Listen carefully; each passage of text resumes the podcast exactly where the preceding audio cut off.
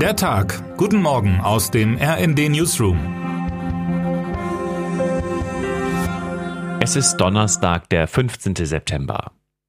Die Queen ist zurück in London. Gestern Nachmittag wurde ihr Leichnam in einer aufwendigen Prozession durch die Stadt gefahren. Nun liegt sie für vier Tage aufgebahrt im Palace of Westminster. Das britische Parlament wird bis zur Beerdigung am Montag zu einer monumentalen Pilgerstätte an der 24 Stunden am Tag geschätzte zwei Millionen Menschen aus dem ganzen Land und der halben Welt einen letzten Blick auf den Sarg der Queen werfen werden. Die weltweite Anteilnahme und die pompösen Trauerfeierlichkeiten verdecken allerdings manche Zweifel daran, ob die Monarchie überhaupt noch als zeitgemäße Staatsform gelten kann. Nicht nur für viele grundnüchterne republikanische Deutsche wirken Kronen, Erbfolgeregelungen und Schlösser wie einem Kostümfilm aus vergangenen Zeiten entfallen. Auch im Vereinigten Königreich selbst erheben sich nach der ersten Trauer viele Stimmen, die an der Zukunft der Monarchie ernste Zweifel hegen, berichtet RD London-Korrespondentin Susanne Ebner in ihrem Report über die seltsame Stimmung in Großbritannien zwischen Trauer, Krise und dem Zweifel über die Zukunft der Monarchie. So zeigte jüngst ein Video, wie ein junger Mann Prince Andrew während einer Veranstaltung zu Ehren der verstorbenen Queen in Edinburgh als kranken alten Mann beschimpfte, mit Blick auf Missbrauchsvorwürfe, die gegen ihn erhoben wurden. Die Polizei nahm den Demonstranten daraufhin fest und er wurde wegen Landfriedensbruchs angeklagt. In London drängten Beamte einen jungen Mann zu gehen, weil er ein Schild in der Hand hielt, auf dem stand Not my King, nicht mein König.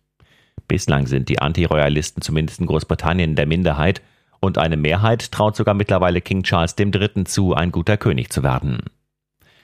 In Usbekistan wollen heute zwei Staatslenker zusammenkommen, die im Westen zuletzt massiv an Ansehen verloren haben. Bei dem Gipfel der Shanghaier Organisation für Zusammenarbeit in Samarkand treffen Russlands Präsident Putin und Chinas Präsident Xi erstmals seit dem Einmarsch Russlands in der Ukraine wieder persönlich aufeinander. Putin hofft bei dem Treffen auf Unterstützung vom großen Bruder Xi. Nach den jüngsten Rückschlägen der russischen Armee und der Kritik im eigenen Land hätte er die wohl dringend nötig. RD-Chefautor Matthias Koch analysiert, warum das Zusammentreffen ein Signal für Putins neue Schwäche ist und sich die Abhängigkeit Russlands von China durch den Angriff auf die Ukraine nur vergrößert hat. Offiziell hat sich China im Ukraine-Konflikt bislang auf keine Seite geschlagen. Auf allzu viel Unterstützung aus Peking dürfen sich die Ukraine und der Westen aber wohl nicht einstellen. Das Verhältnis zwischen Peking und den westlichen Hauptstädten hat sich zuletzt merklich abgekühlt. Drohungen gegen Taiwan vom chinesischen Festland werden rauer, Gleichzeitig wächst in Europa nach dem Gaskrieg mit Russland die Furcht vor einer zu großen Abhängigkeit von chinesischen Produktionsstätten und Rohstoffen. Immerhin ein NATO-Land reist ebenfalls zu dem Gipfel, der türkische Präsident Recep Tayyip Erdogan.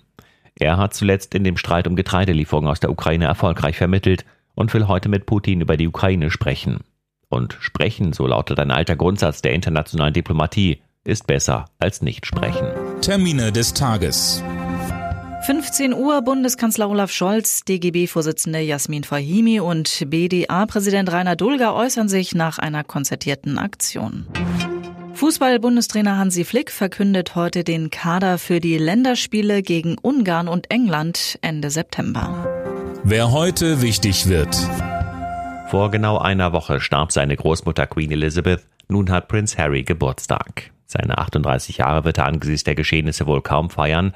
Dennoch schaut die Welt aktuell wieder so genau wie schon lange nicht mehr auf ihn und seinen Bruder Prinz William und wie sich das Verhältnis zwischen ihnen entwickelt. Und damit wünschen wir Ihnen einen guten Start in den Tag. Text Dirk Schmaler, am Mikrofon Imme Kasten und Sönke Röhling. Mit rnd.de, der Webseite des Redaktionsnetzwerks Deutschland, halten wir Sie durchgehend auf dem neuesten Stand. Alle Artikel aus diesem Newsletter finden Sie immer auf rnd.de slash der Tag.